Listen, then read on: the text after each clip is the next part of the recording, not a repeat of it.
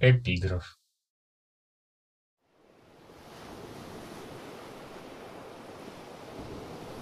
Валькирии видала из дальних земель, готовых спешить к племени готов. Скульт со щитом, Скёгуль другая, Гун, Хильд и Гёндуль, и Гейрскёгуль. Вот перечислены девы Одина, Любо скакать им повсюду, валькириям.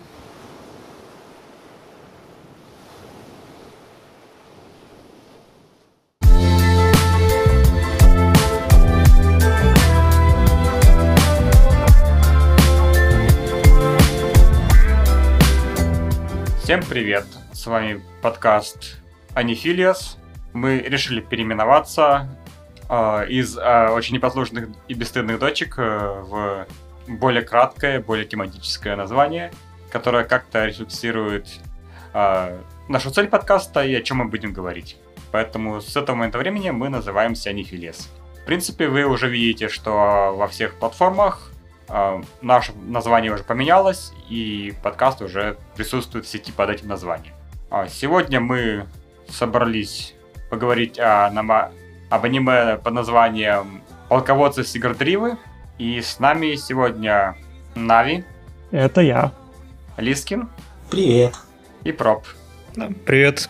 Буду сегодня в основном молчать. Да, и я магистр, который заварил всю эту кашу. Начинаем. Давай я расскажу про в целом, что это за аниме. Давай. Ну, получается, вышло оно осенью 2020 года. Э, рисовала его студия A1. Э, сама идея этого аниме появилась, когда один довольно известный в узких кругах милитари гик Такааки Сузуки и продюсер A1 они решили это болтали, когда закончили сериал Хайфури и обсуждали, чем они будут заниматься дальше. Да, верно. Э, и в итоге пригласили э, на сценарий э, автора Резеро, который тоже довольно известен в узких анимешных кругах. Помимо Резеро он делал, например, недавний сериал «Виви». Это он делал? Да, по, по Виви э, сценарий он писал. Прикольно. И, э, ну, поскольку по Резеро все привыкли к тому, что там происходит какая-то хтонический ужас, то можно было ожидать подобного и в Сигардрифе. Спойлер, не совсем. А, поскольку э, ну, источник получ, получается оригин, это оригинальное аниме, э, то есть у него нет э, ранобы или манги как первоисточника. И за режиссерское кресло они по, по, поставили э, достаточно опытного человека, но э, в режиссерском кресле он еще не сидел. За Чердизы отвечал Фудзимо Такую, что по ним видно, поскольку он делал Чердизы, например, по сайт, э, э, сайт сериалам по, по Ананохе, это Vivid и Vivid Strike. Не будь он к ночи помянут. Помогал ему с чердизами э, Йокото Такуми, который занимался ловливом. Э, и, в общем-то, оба этих стиля достаточно заметны в Сигард-Риве. Кратко, о чем это суть? Это получается технолог... техномагическое милитари аниме с девочками не волшебницами, но пилотами, которые в составе летного отряда сражаются с непонятной хренью и осколками из э, нордической мифологии. Да-да, как все мы любим. Одины, Валькирии, эти Игдрасили. Looking at you, Ханкай Impact 3. Что, что делают эти девочки-не-волшебницы? Они пилотируют дореактивные самолеты, которые uh, появились еще в, до Второй мировой войны, и при этом летают на одной скорости наравне с еврофайтерами тайфунами, Б-2. Да, они посылали Б-2 э, стелс-бомбардировщик э, бомбить эту непонятную хрень э, с низких высот. И э, истребители F-15. Э, если летают они, получается, на самолетах э, в основном не очень, э, зам... э, как сказать, пропиаренных. Это не AM6.0 или не Мессершмитты. Это итальянский экспериментальный гидроплан, который когда-то поставил рекорд по скорости. Это японский тяжелый маломаневренный истребитель, который повоевал э, во Вторую мировую. Это экспериментальный немецкий э, истребитель Хенкель Хе-100, который также ставил рекорд по скорости, но и даже, кстати, его покупал СССР. Так, посмотреть, что за на уровень технологий. Но в войне самой он не участвовал. И это британский Глостер Гладиатор, который биплан, участвовал в первых фазах Второй мировой войны, но довольно быстро списали, потому что с новыми машинами в быстро развивающейся индустрии он не выжил. Ну что, магистр, пару слов о сюжете скажешь? А, да, конечно. По сеттингу кажется, что это аниме связано с мифологией, ой, нордической мифологией, э, старше Эдда, и название даже дает ссылку на песнь о Сигардрифе. Но, к сожалению, это лишь э, внешняя оболочка для того, чтобы э, рассказать историю. Это на самом деле выглядит как некоторая проблема, но на самом деле это не сильно мешает, но, скажем так, это создает некоторые ожидания, которые потом не оправдываются в будущем. А, краткий сюжет. Э, внезапно появляются столбы, пилары, которые называются в аниме, а, которые невозможно уничтожить. Они как-то атакуют, э, собственно, землю людей, самолеты, которые окружают их. И обычные военные силы справиться с ними не могут, даже взорвав ядерную бомбу. А потом, во время переговоров э, э, ООН, внезапно появляется мальчик, который называет себя Одином, и предлагает решение этой проблемы, показав им изображение Клаудии как Валькирии, которая является типа как бы его дочерью. И тем самым э, рассказывает, что вот есть алькирии такие, которые способны победить эти пилары. И дальше, собственно, сюжет начинает двигаться дальше. Рассказывается про Клаудию, которая не страдает от того, что все вокруг ее умирают на, во время боевых вылетов. А ее переводят дальше на базу Татаяма в Японию, где она присоединяется с другими, и база Татаяма, Татаяма считается как бы базой неудачников она на самом деле это такой запасной аэродром для восстановления травмированных пилотов, и они на самом деле сближаются, бондятся, и происходит charter development, который в итоге позволяет в конце концов а, разобраться и победить Одина, который, казалось бы, пытался зачем... Непонятно, зачем его мотивация явно не раскрыта здесь, но как бы он пытается сделать Рагнарок второй раз потому что первый раз уже как бы произошел. А, тем, не, при этом, по сути, он стоит за этими пиларами, он спавнит их, но при этом дает людям возможность бороться с ними. А, в статьях люди ругают Одина за то, что он как бы нелогичен, но тут имеет смысл вспомнить, что на самом деле Один э, тот еще лжец, то есть один, один из, одно из прозвищ Один лжец. И для него создавать такие трюки, обманывать, это вполне in character. Вот. А, и другие аналогии с Сигардрифой. Интересно, что в самой песне о Сигардрифе упоминается белый столб на горе, а, в который приходит э, воин, который там обнаруживает э, Валькирию, которую проклял Один. А проклял он ее за то, что она оказала помощь в битве двух э, конунгов и поддержала не того, которого, который поддерживал Один. Он, собственно, обиделся, ее усыпил и проклял то, что она перестанет быть Валькирией, она станет женой. И там дальше приходит герой, пробуждает ее, и она дальше рассказывает ему... Она в, в процессе сна познает, собственно, мироздание, и она рассказывает ему, как условно, правильно жить, какие руны использовали для того, чтобы там достичь могущества. Э, это на самом деле такой краткий пересказ этой песни. Единственные моменты, которые свяж... связывают эту песню с аниме, это имена э, та, пилары и столпы света, и как бы некий общий сеттинг, то, что вот ей используются герои северных мифов. А, что еще? А, интересно то, что как бы если первый разновик произошел, то получается, что в этом мире а, отсутствует, собственно, сама мифология Севера, и весь мир не знает, кто такой Один, не знает, кто такой Тюрфин, Галахорн и так далее. Они не знают, кто такие Валькирии, потому что у них отсутствует этот концепт э, в мировой культуре.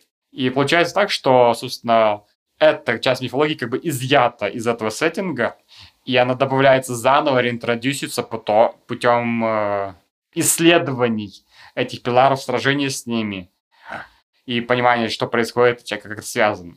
А, это происходит в одной из уже последних серий, где, собственно, они уже находят, собственно, записи этой мифологии и считывают их со стен, и тогда они понимают, а что произошло, кто все эти люди, что хочет Один. Вот.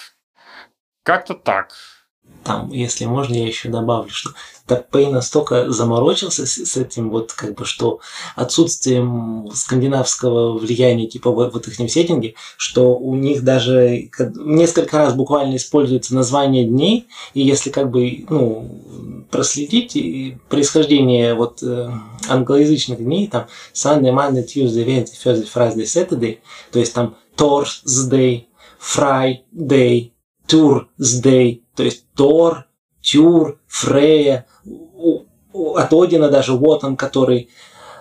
И все эти названия заменены там на другие. Там Марс, да и еще какой-то. Вот даже вот настолько он заморочился, казалось бы, вот минимальное значение, которым даже никто бы внимания не обратил. Но вот с одной стороны это сделали. Но, видимо, ему просто нравилось, потому что как он вообще в, в интервью когда-то там говорил, что э, для сюжета он взял эту, этот сеттинг северной скандинавской мифологии, потому что у него книжка под рукой была, он тогда ее читал.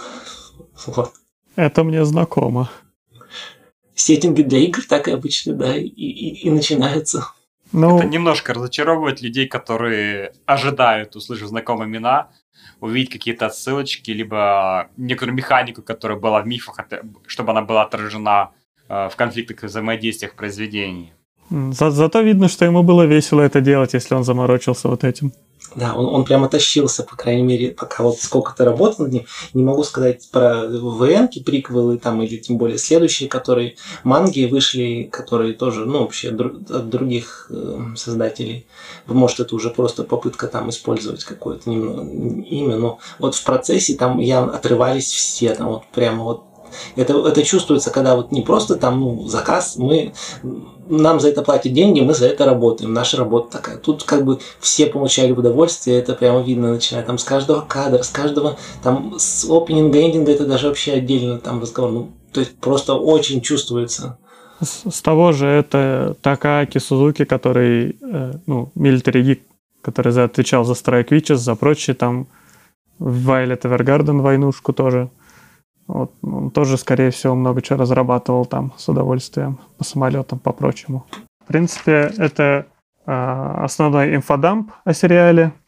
И дальше, прежде чем перейти э, в глубины сюжета, персонажей, особенно эндинга, э, можно спросить э, наше больше эмоциональное впечатление от каждого из участников нашего подкаста.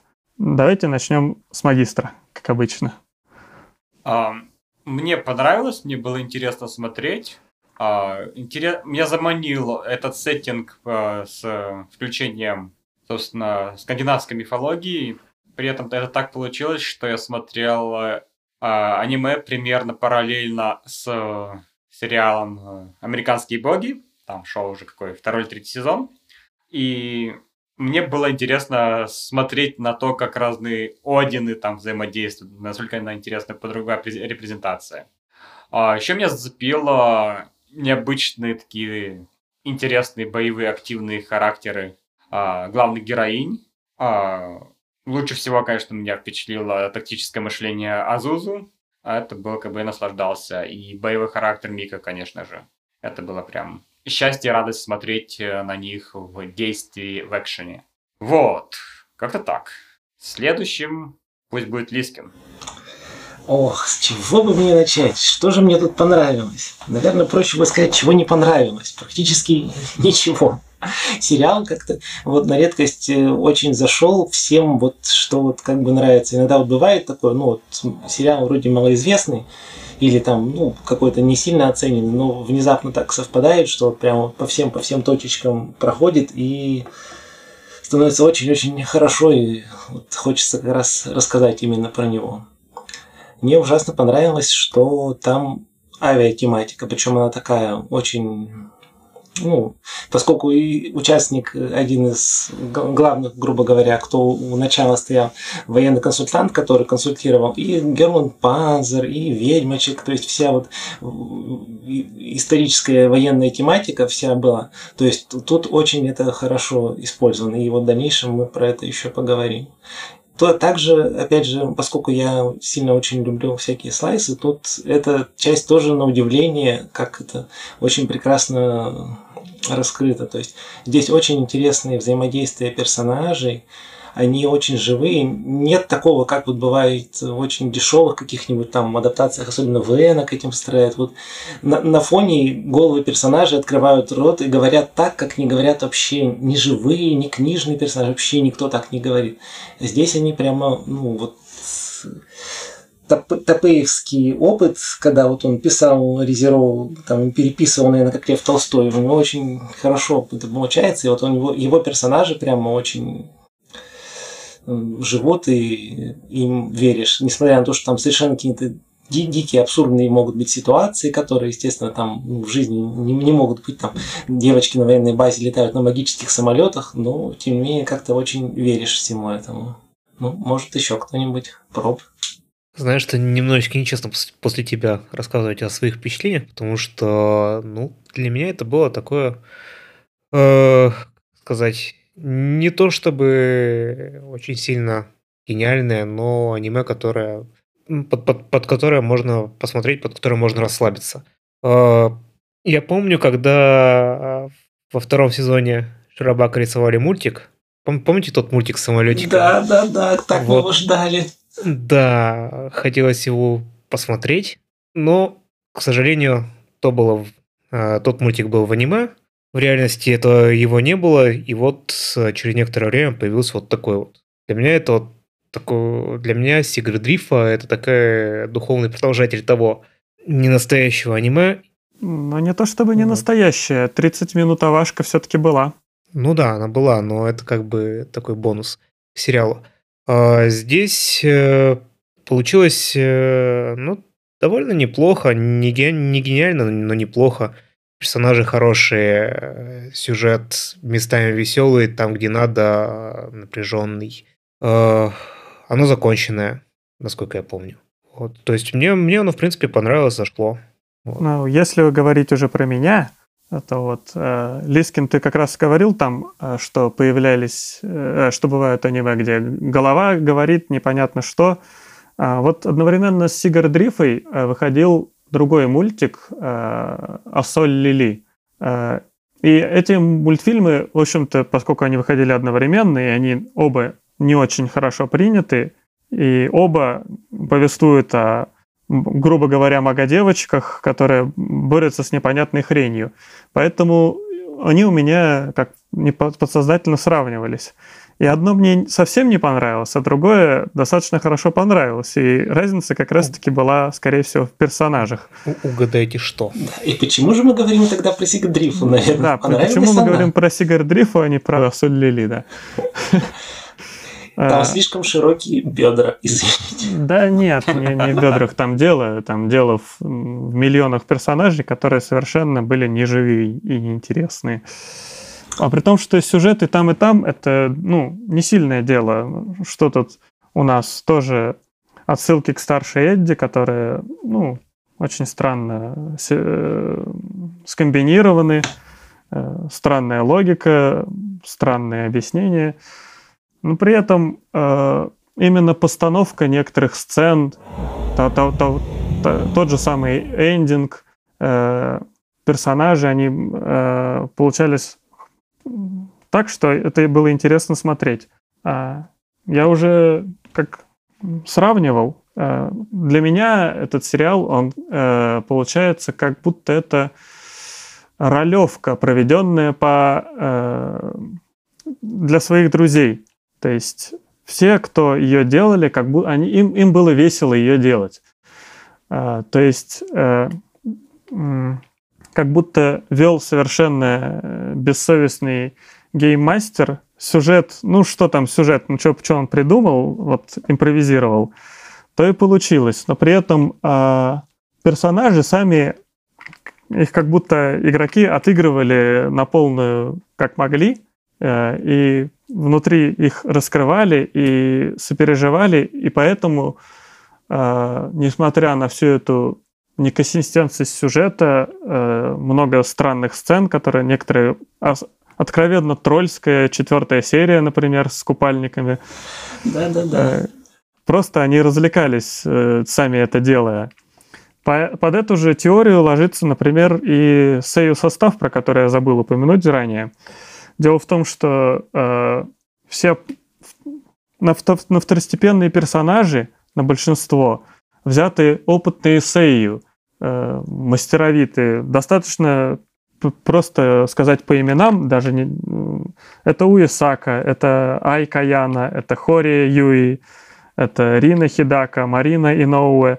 Ну, слишком известные имена, чтобы... Э, Произносить их в суе. Что, чтобы рассказывать, что там, э, что они снимали. Э, это на роль троицу главных помощников девочек э, взята по, э, тройка ну, настоящих в реальной жизни друзей. Это Сугита, Накамура и мафия Каджита, причем последний даже не является Сейю. То есть э, получается, как будто эти должны, они были создать, должны создать атмосферу даже при том небольшом количестве относительно их реплик. Э, они должны были отлично сыграть свою маленькие роли. А при этом э, у самих главных персонажей, в общем-то, Сейю достаточно малоизвестные. У Клавдии это Хиби, Хибику Ямамура. Uh, у нее ну, много ролей, но в основном практически все второстепенные, разве что в прикюрах основная. У Суноки это Саяка Кикути, у которой вообще минимальное количество сериалов. Uh, у Мияка это Хиеда Нене, у которой до сериала тоже практически ролей не было. Ну, вот из недавнего Доки-чан. Доки-чан, в принципе, это тоже ну, короткометражка, это не, не сказать, что большая роль. А, вот разве что у Азузу у нее ну, более-менее известная Сео и Чиничи Мао. А, у нее много ролей, в основном второстепенных, но из э, основных это Папика, Пикарина, Ворона из Дюрарары. Еще Желтый рейнджер из Пауэр Рейнджеров. Ну, с этим, кстати, связана интересная история, когда она попросила у Сугиты автографа, а он ей нарисовал неприличный символ на, на письме. Ну, еще она гравюр Айдол, можете посмотреть фотографии потом. Очень а, красивые. Да. В общем, как будто эти неопытные эссеи — это как раз-таки игроки, которых э, более опытные игроки и геймастер направляют и э, ведут по сюжету, чтобы они переживали и так далее. А, ну, соответственно, поскольку э, ну и из этого выходит, что одни элементы получаются сильными, другими не очень сильными. Где-то это непонятная тролльская юмор, где-то непонятная логика, а где-то настоящие моменты, как про авиаторов. Э, мы, мы знаем эти фильмы, музыка.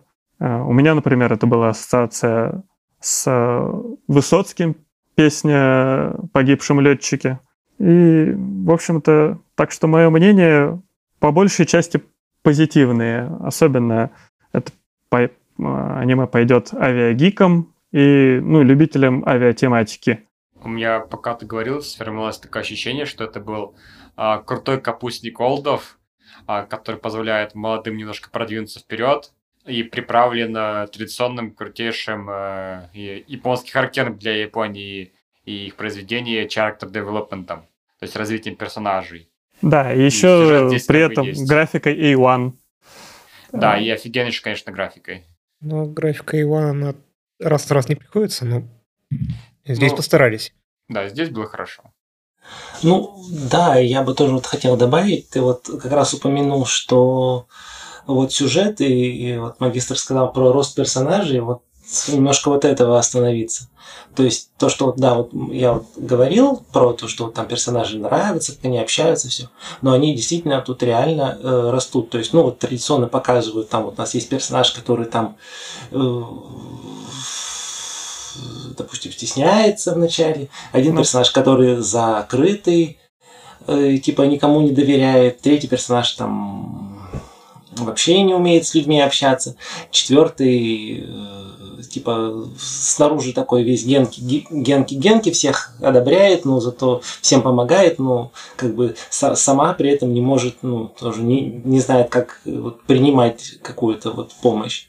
И все вот со временем для каждого есть мини-арочка из героинь, которая их вот в этом раскрывает. И они действительно растут, они меняются, и это видно. Не то, что вот там произошел чат девелопмент, там персонаж постриг волосы. Нет, вот тут как бы, по-моему, никто даже прическу особо не меняет. Они зато бывает меняют форму там на летную, на форму парадную, там на купальники тоже меняют. Ну, там отдельная серия, конечно, не знаю, то ли ее из-под палки делали, то ли наоборот, чтобы это просто троллинга ради. Ну, тоже очень хорошая. Прекрасный и... троллинг. Да, да, побольше такого. А, скажем так, за, замечание про то, что персонажи переодеваются, меняют форму, это круто, потому что у меня зачастую складывается впечатление, что в многих аниме реально персонажи ходят в одной и той же одежде круглосуточно, круглогодично на протяжении 365 серий. Ну, да. Но это же просто так же проще. Дешевле. Я тоже... Но это нереалистично, это не чувствуется как правда один из признаков сериала, что если как бы он уже сразу начинает выделяться, если, допустим, там персонаж приходит дома, переоделся там из школьной или из какой-то формы, там, или, соответственно, из рабочей, в следующей серии из другой. Тоже, например, вот Шарабакова выше упомянутый. Вот этим сразу было прекрасно видно. Там столько персонажей, и все они переодевались. Там вот ПА, Воркс тогда тоже, конечно, отрывалась по полной. Были прекрасно. У меня на это вспомнилось, что хочется некоторые даже исследования моды в аниме, потому что, скажем так, когда я смотрел, условно, того же «Индекс» э, и еще другие некоторые произведения, там реально художники по костюмам, условно художники по костюмам, рефлексируют текущие актуальные тренды моды в Японии и показывают это в аниме. И Панталоны тоже бы... актуальны были тогда? Да. Ну, слушай, это так всегда было. Там вспомни Анидзуку, который там показывает моду 90-х, где школьницы носят эти спущенные чулки. Ну да, но я больше имею имею в виду, условно, когда момент они приходят на свидание, то есть они не в школьной форме, они в обычной бытовой одежде, либо там цивильной одежде, да, то есть не школьной. И эта одежда всегда какая-то интересная с изюминкой из показов каких-нибудь. А, раз уж ты начал говорить про персонажей, э, то можно упомянуть и командира базы, который да, да, да, как прекрасно. отец для девочек и который целиком спизжен из-под лабора. Очень-очень похож, да, и прекрасно играет его. Сею, и вот он, вот этот эм, как раз командир, он прямо вот буквально, ну, грубо говоря, вот стоп вокруг всего вертится все происходящее в сериале и на базе, и он вообще соединяет, то есть сериал, вот как если можно было понять, что там достаточно много комических моментов, смешных, там супер деформит это вставочки появляются, которые тоже очень замечательные. Но в то же... Лица Клавдии. Да, да, да, лица Клавдия, Азузу тоже очень хороши. И при этом, при том, в одной серии, да, даже не в одной серии, в одном сегменте такой может быть, а в соседнем сегменте у нас там людей убивают, а люди умирают, если их убить, и они по-настоящему умирают, там никто не воскресает, если там, там, например, э, экипаж там в разных ну, вот на, на, на базе происходят разные, естественно, военные действия, и люди гибнут там при вылете на миссии. И, и наши девочки, они, кроме того, что там поскольку у них некоторые есть сверхъестественная сила, они там пытаются как-то облегчить страдания тех, кто вот уже ранен, погибает, или хотя бы их там проводить. Э, Служат как они... валькирии. Да, да, буквально валькирии, потому что они не просто так называются, у них есть какая-то вот связь с этим высшим там явившимся божеством. С, и... с Одиным. Да, и они это делают. И вот как раз командир, он с одной стороны, ой, и девочек поддерживает, и с другой стороны, он, они над ним там и шутят, и все, но он реально тянет все. И когда вот там ситуация одна прямо вот не знаю, прямо две, две минуты сцена в пятой серии, ну, так раскрывает и его, и отношения вот его с подчиненными, что там, ну, как-то даже уже по-другому на это смотришь. И вот сейчас будет, ну, опять же, ну, как не знаю, спойлер, не спойлер, в принципе, у нас все равно дальше спойлеры будут. Там вот важно просто описать. Вот одна из персонажей, Санока Ватарай, она самая младшая, там всем девочкам по 16, по 17, ей 14. Но при этом она, на самом деле, так получилось, что по каким-то причинам она попала на службу, уже давно уже служит на базе, и у нее было несколько там старших э, сэмпаев, но они тоже уже как бы погибли.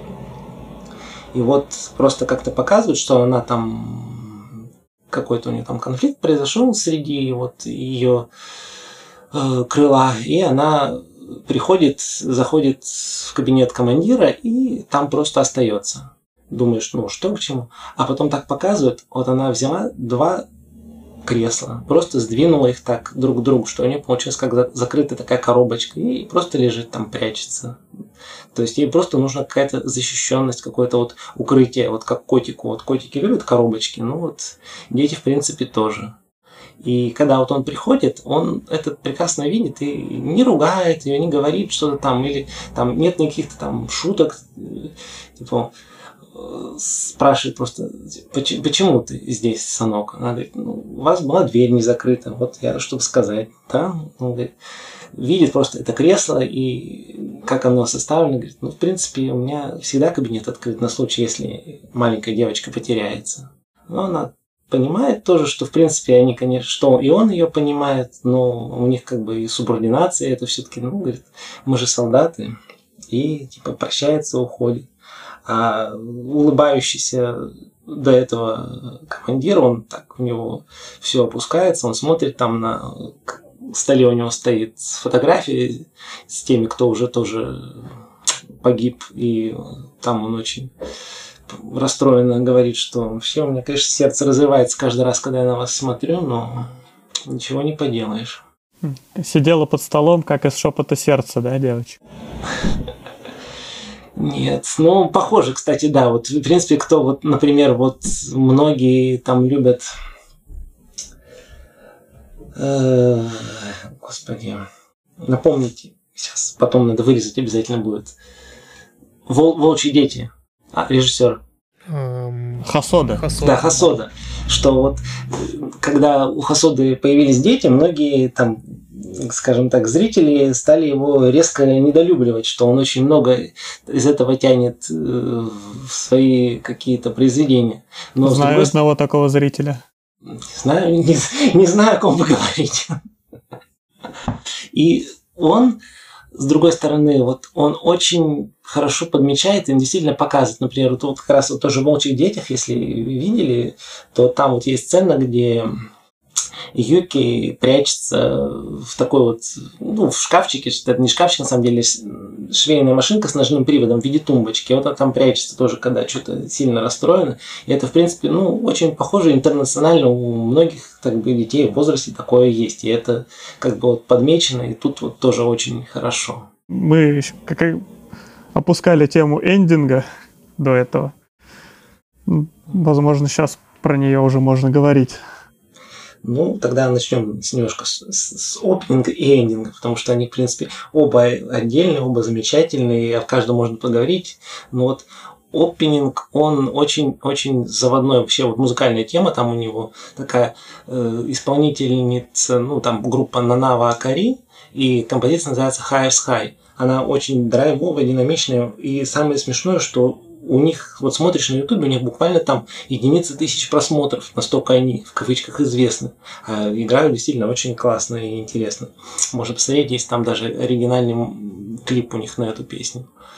И вот смотришь опенинг, его тоже, вот как я уже в прошлом выпуске тоже упоминал, тоже один из тех, который вот, ну, не хочется проматывать совершенно. Он настолько потрясающий, что вот я вот когда его впервые увидел, даже еще ничего не понятно было не про вот увидим опенинг, все, с таким опенингом, пожалуй, очень, ну, ожидалось что-то прямо и совершенно не разочаровался, очень хороший. А про эндинг тут надо поговорить отдельно, это прямо потрясающий вообще.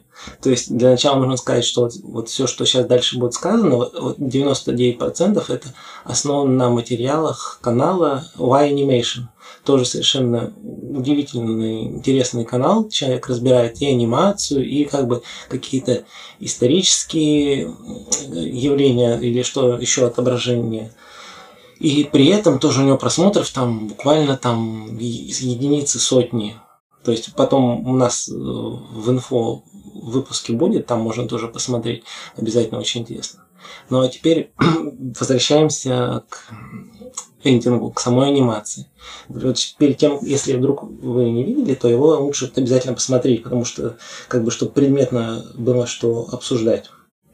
И самое важное, что нужно сказать, что режиссирование эндинга было отдано аниматору, причем про него или про нее неизвестно, это он или она, но достаточно многообещающий и уже, ну, будем это просто говорить, он участвовал во многих работах А1, A1. То есть, например, а, даже... Романге. В Романге, да. Совершенно был маленький эпизод, где эльф играет с, с игрушечными самолетами. Но ты смотришь на эти самолеты, ты понимаешь, что это все узнаваемые самолеты. Это не какой-то абстрактный там, это фюзеляж, два крыла. Нет, там прямо Фокер, видно, что какие там вплоть до отображения там познавательных знаков, все это. Игрушки, сцены на несколько секунд, но как нарисовано. Потом, а, ну как, ну, как зовут, надо сказать. Она и Чика. Почему либо он не, либо он не Чика. И в разных источниках пишет по-разному, видимо, зависит от того, как читаются ее канзи.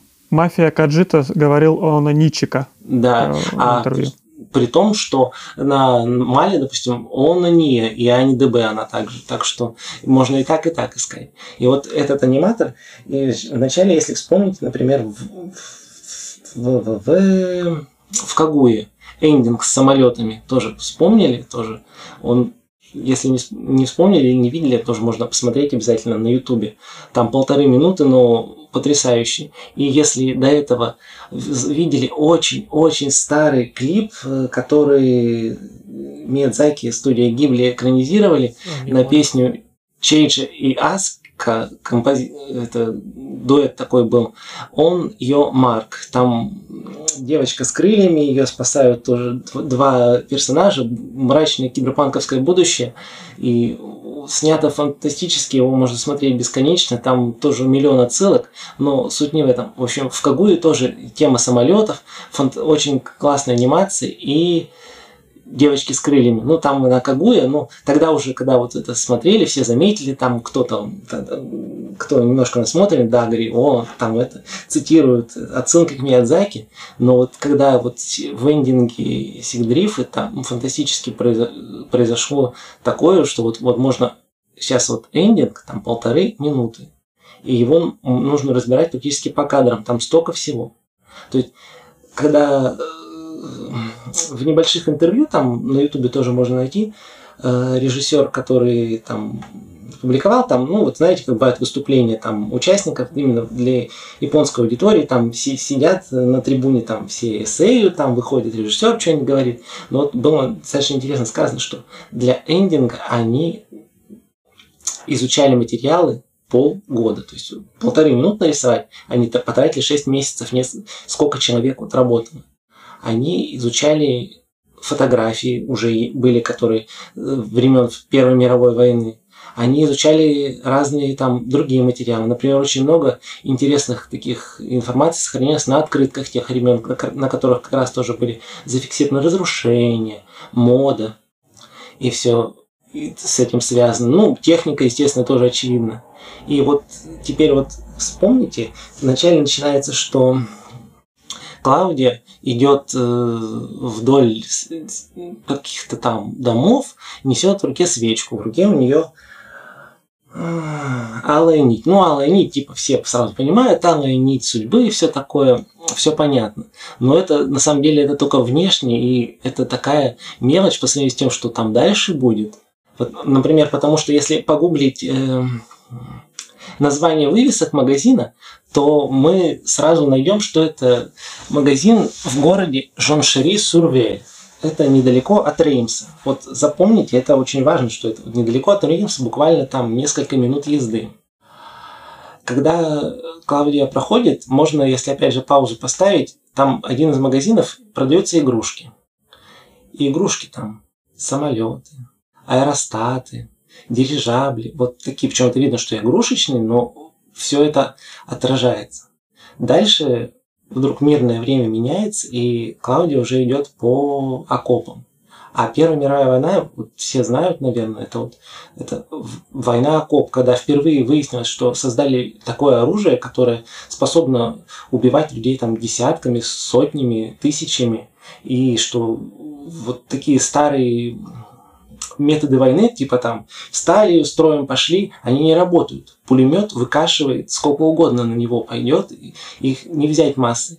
И вот то написанное потом ремарком на Западном фронте без перемен, вот это как раз про такое, про месяцы и годы даже стояния друг против друга, когда уже ни одна сторона не знает, чего ради они там стоят, ну, особенно рядовые, они просто там страдают, страдают, умирают, и вот это вот все вот буквально в нескольких секундах, вот это мирное время смена на траншею показано. Это даже в походке Клаудии видно. То есть она как идет в мирное время, там достаточно легкий шаг. Когда военное начинается, у нее шаг меняется, он становится строгий, он совсем другой. Это вот в анимации, цикл анимации вот это показать, это как, когда она мирно идет, она вообще ногой ну, пинает воздух немножко, так этот, как да, бы расслабленно. Да.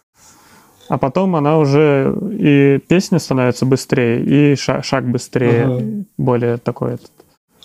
Расскажешь, Настя, что там про почему Жаншери Сюрвель, что там дальше такое интересное происходит? А, ну, там происходит, точнее, там уже произошло в Первую мировую войну э, в основном, э, ну, только это была заря авиационной эпохи, и только начались первые попытки применить аэропланы на настоящей войне.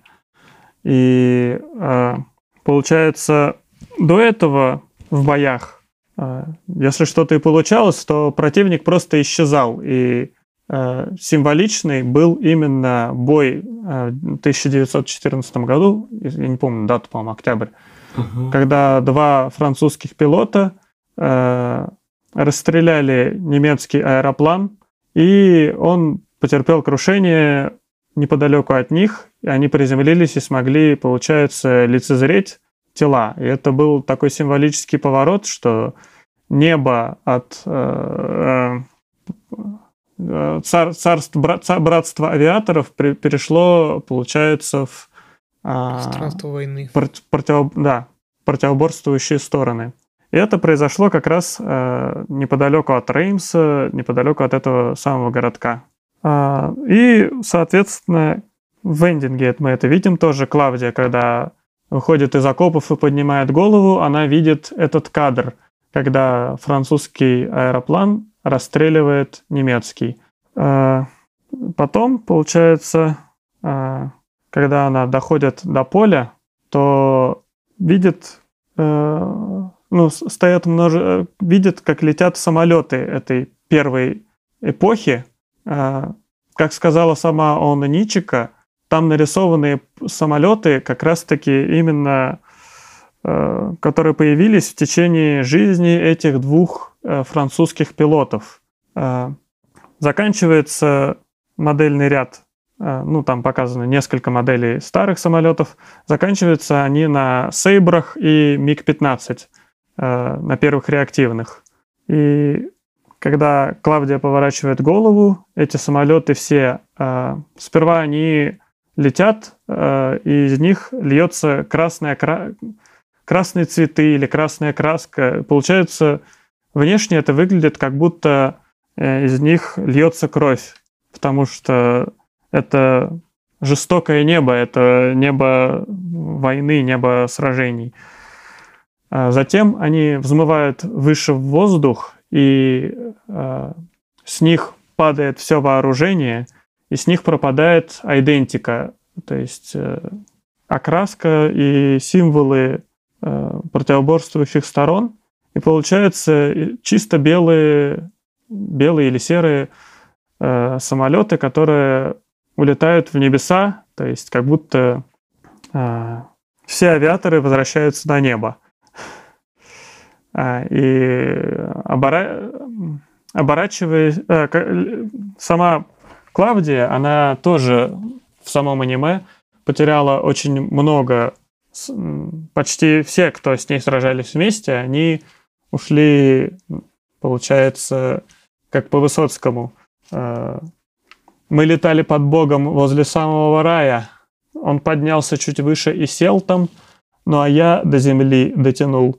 И получается, эти самолеты уходят выше на небо, а Клавдия остается на земле, и она э, пытается пойти за ними, но ее останавливают э, оставшиеся три девочки, и, ну, то есть Мияка, Азузу и Сонока, и на этом заканчивается, она поворачивается к ним и э, понимает, что у нее есть э, друзья, и, ну, то есть, помимо друзей ушедших, есть еще и друзья настоящие.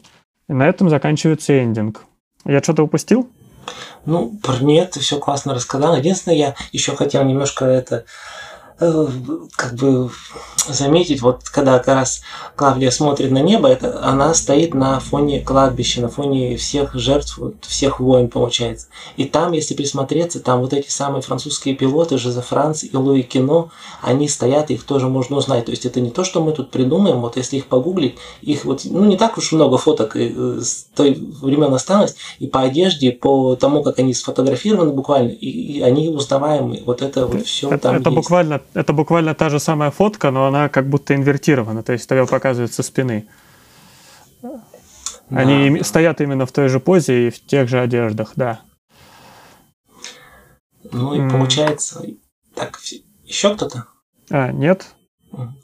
То есть тут вот ты как раз Нави хорошо говорил про то, что вот самолеты, получается, вместе с пилотами, они вот уходят на небо, они получают прощение за какие-то вот свои грехи, они сбрасывают оружие, они сбрасывают э, краски э, национальности, они, получается, становятся, ну, действительно, общим, возвращаются в что-то в свое э, вот начальная, изначальная вот эта идея авиации, идея вот братства, этого вот благородства, это авиарыцарство, вот этого возрождения, которое вот первые буквально вот годы до Первой мировой, когда вот именно что летать это было так благородно, это было так прекрасно, это вот души прекрасные порывы, это вот все было.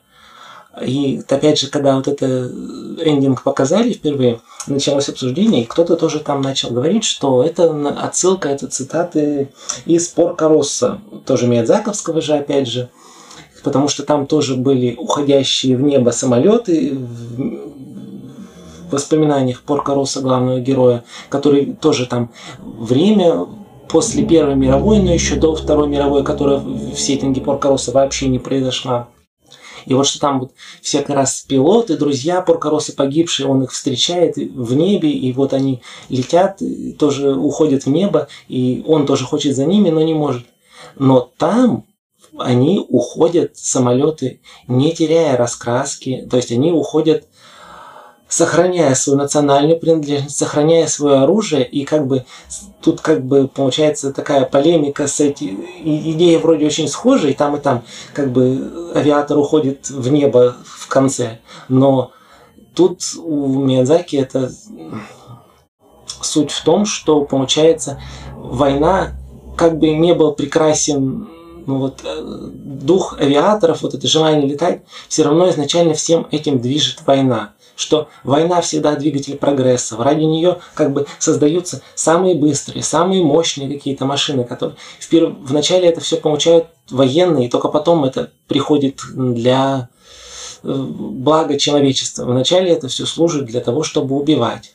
И вот у Онуички как раз это все именно она пытается сказать, что наоборот, что все равно, все равно первоначально все-таки добро вперед, что хорошее в людях важнее, что как бы убийство это все равно это потом наносное, все это может быть убрано, что вначале все возвращается к чему-то вот начальному, первородному, это оружие для этого не нужно.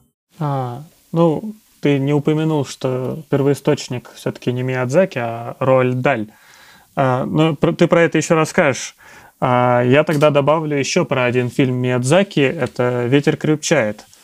Ну, поскольку ну, сам Хаяо тоже любитель авиации, и «Ветер крепчает» — это тоже фильм про авиатора, если ты помнишь, что в конце а, а, самого фильма а, Дзиро Харикоси и Капрони, они стоят на поле, это поле нашей мечты, но оно, оно полно разбитых самолетов.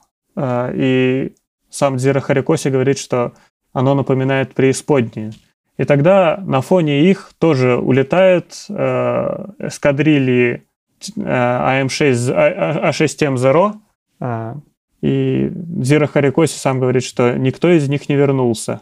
Э, и тогда э, Капрони добавляет, что самолет — это не орудие войны, Самолет — это прекрасная мечта, которая ждет, что ее поглотит небо. А, получается, здесь сильно перекликаются этот эндинг и эта сцена из «Ветер крепчает». Да, да, очень согласен. Но можно еще тут это несколько объяснить тем, что между Поркоросо и «Ветер крепчает» порядка, наверное, 30 лет разницы между их выходом. И получается тоже, наверное, и эволюция того, что хотел сказать Миядзаки, немножко меняется. И как бы тут, ну, действительно, и Поркороса прекрасен, но и мне в этом ветер крепчает еще более, как бы, мысль доведена до своего, как бы, более логического конца. Ну что, про, про Даля расскажешь тогда? Да, скажу.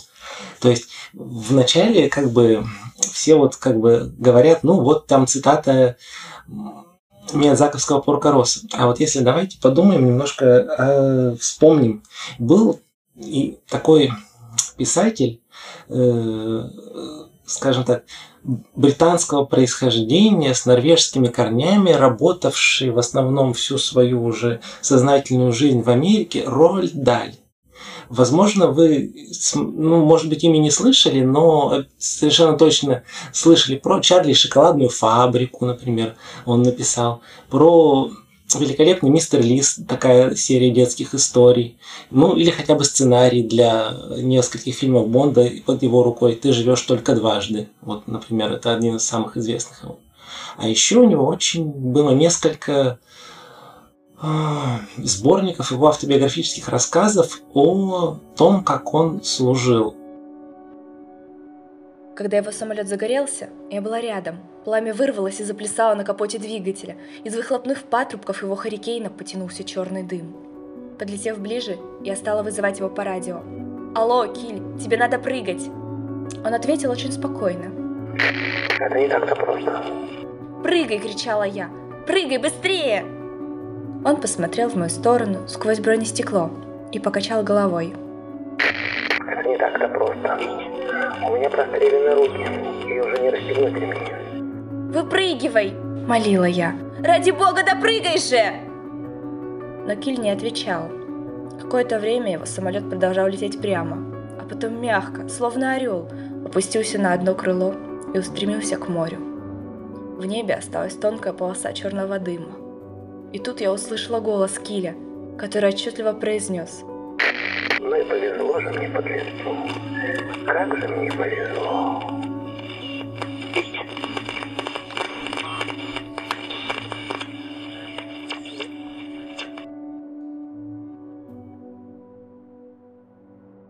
Служил он во времена Второй мировой войны. Служил в авиации. Вот, например, один из первых его вылетов можно рассказать примерно так. То есть это а, он вылетел на очень старом разваливающемся биплане. Самолет был очень уже в изношенном состоянии, и даже несмотря на то, что он никакого даже боя не, не встретил, его сам, полет был просто разведывательный получился. Самолет был настолько старый и уже истрепанный, что он заглох двигатель, и он потерпел крушение над серединой пустыни. Служил он в районе Египта и Ливии. При приземлении, жестком очень, Даль получил травму. Он получил серьезную черепно-мозговую травму, он практически ослеп на несколько дней, и при этом если кровь потерял, чудом успел выбраться из самолета, который сгорел сразу же практически, а, про, и потом он очень много напишет про это, этот тип самолетов уничижительного по части их склонности к горению. И только чудом, вот он в таком состоянии, в середине пустыни, естественно, он не выжил бы. И чудом его спасли трое друзей из мимо проходящего совершенно другого воинского подразделения. Потом Даль попал в госпиталь, там его, конечно, подлечили, но от болей он, головных он мучился до самого конца жизни потом. И все было бы ничего, но тут есть два момента, почему мы о нем сейчас рассказываем, применительно совершенно, казалось бы, какому-то японскому мультфильму через много десятков лет. Даль летал на Глостере Гладиаторе. А еще он написал один из рассказов его автобиографических, называется «Они никогда не станут старыми», или по-другому они никогда не постареют. И это тот рассказ, которым вдохновлялся Миядзаки, рисуя Порко Росс и улетающих в небо пилотов. И если вот сопоставить эти все вещи, то поним... получается, что Она Ничика, она цитирует даже не Миядзаки, а она докопала, или он, до вообще основ того, откуда все это произошло, и она цитирует напрямую далее. И если уж совсем как бы полностью добить, чтобы это... Вот Даль, он завещал, чтобы его похоронили с, со своими любимыми принадлежностями. Это совсем не христианская какая-то традиция. Это вообще изначальная традиция викингов. А тут мы вспоминаем, что у него норвежские корни и общая мифология сериала, и все это ну, начинает немножко сходиться, и смотришь на это совсем-совсем другой стороны. Теперь, э, наверное, если кто-то что-то хочет добавить, что-нибудь не успели сказать. Ну, там можно смешных и интересных таких фактов досыпать. Например, что в Татияме действительно есть военная база авиационная, и она действительно в нескольких кадрах, которые мелькает э, с высоты в сериале, это действительно она нарисована. Единственное, что ее взлетно-посадочную полосу ей там продлили. Хотя, в принципе, как, как фанаты в интернете посчитали, в принципе, для посадки тех бипланов и монопланов Первой и Второй мировой войны ее вполне хватило бы. И, в принципе, даже F-15G, на которые летают как бы Shield Corps, вот эти как раз три товарища второстепенных, которые защищают девочек, и, в принципе, в штатной варианте загрузки ее бы тоже хватило. Но, тем не менее, почему-то ее нарисовали. И потом в результате в той префектуре даже ходили общественный транспорт, брендированный персонажами Зигтрифы, видимо, не очень долго. Ты вот эти три товарища, про которые, про которые говорил, они, конечно, очень колоритные персонажи, да, не очень. Угу. Они прямо тоже вроде второстепенные, второстепенные, но их как бы взаимодействие, их самоотверженность. На, на себя внимание перетягивают. Ну, перетягивают я все-таки не соглашусь, но они очень важны для сюжета и прямо до самой последней серии. И потом в конце последние кадры, уже там после всего-всего, тоже очень важные, как бы... Они такая крутая поддержка. Ну да, да.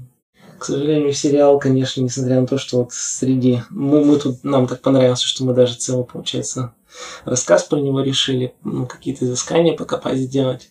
Он практически, можно сказать, в прокате провалился, получил очень такие средние отзывы, там некоторым буквально уничижительные, что типа там непонятно что, зачем, что мы снимаем, почему девочки в самолетах и прочее. Хотя даже были отзывы у настоящих типа пилотов, которые на базах служили, типа, атмосферу базы очень хорошо показали. Но тем не менее, продолжение, скорее всего, ждать не стоит. Ну, хотя бы у нас есть 12 замечательных серий, с которыми удивительные, очень талантливые люди отрывались на полную и как бы очень хорошо. Ну, у меня сложилось такое впечатление, что это такой прекрасный капустник для того, чтобы отточить мастерство и показать, а вот как мы умеем делать странненькое, и который очень хорошо ложится в резюме всех участвующих, и дальше из этого, может быть, вырастет что-то новое, крутое, такое же немножко шизомилитаристическое и веселое. Мне кажется, даже не с какой-то целью, а просто вот потому что, по, потому что мы можем. И это тоже. Ну, можно только добавить, э, не знаю, аналоги какие были, разве что, по тематике. Ну, мы уже упомянули «Ветер крепчает», «Порка Росса». Я бы еще добавил, что Sky, Sky Crawlers, похоже, по какой-то части атмосферы. По, только, по, части, по части только, самолетиков есть По части самолетиков и... Элисон и Лилия. Элисон и Лилия, да, тоже очень милый мультик. Там еще и Слайс очень милый. А, а ну и еще, в принципе, Сорона Вота. Там хоть и не самолеты, но тоже удивительно, очень органично сочетающийся микс мэшных девочек и армии, и тоже как бы вроде мило-мило-мило, потом раз и очень-очень грустно, потом раз мило-мило-мило, потом очень-очень грустно. И тоже A1, та же студия, ну, совсем, конечно, другие люди, но об этом мы очень, может быть, поговорим еще раз как-нибудь в другой. Ну, еще есть серия в Сорона Вота и в Сиградрифе, где они прово- проводят обряд прово- провожания павших, получается, точнее, как поминальный обряд или это, они тоже довольно похожи были по атмосфере. Ну да, Сорнаота, там, возможно, единственное, что там именно японская мифология, а тут попытки скандинавскую вспомнить. Но, в принципе, да, обряды очень по смыслу похожи и несущие в себе одно. Так, на этом все или кто-то еще что-то хочет сказать? У меня все. Ну, если все, то на, на, на прощание, получается, можете прослушать ту самую сцену из Даля, которая ибо дорожит фантазию влюбленных в небо авиаторов, что они спустя столько лет рисуют по ней мультики.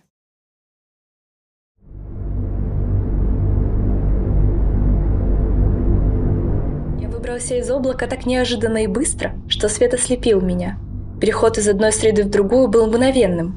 Только что меня окружала плотная белизна, и вот ее уже нет, и вокруг так светло, я крепко зажмурился и несколько секунд не открывал глаза. Когда я открыл их, все вокруг было голубым. Такого голубого цвета мне еще не доводилось видеть. Цвет был не синий, а именно голубой, чисто сверкающий свет, какого я никогда раньше не видел. Я огляделся, потом взглянул вверх и покрутил головой. Приподнявшись, посмотрел вниз, сквозь стекло кабины. Было светло и ясно, будто светило солнце, но солнца не было. И тут я увидел их. Надо мной и впереди меня по небу летели самолеты, вытянувшись в длинную линию. Они двигались вперед с одной скоростью, в одном направлении, близко друг от друга, один за другим растянувшись по небу, насколько хватало глаз. Летели точно парусные суда, подгоняемые сильным ветром. И глядя на них, я понял, что это погибшие пилоты отправляются в свое последнее путешествие.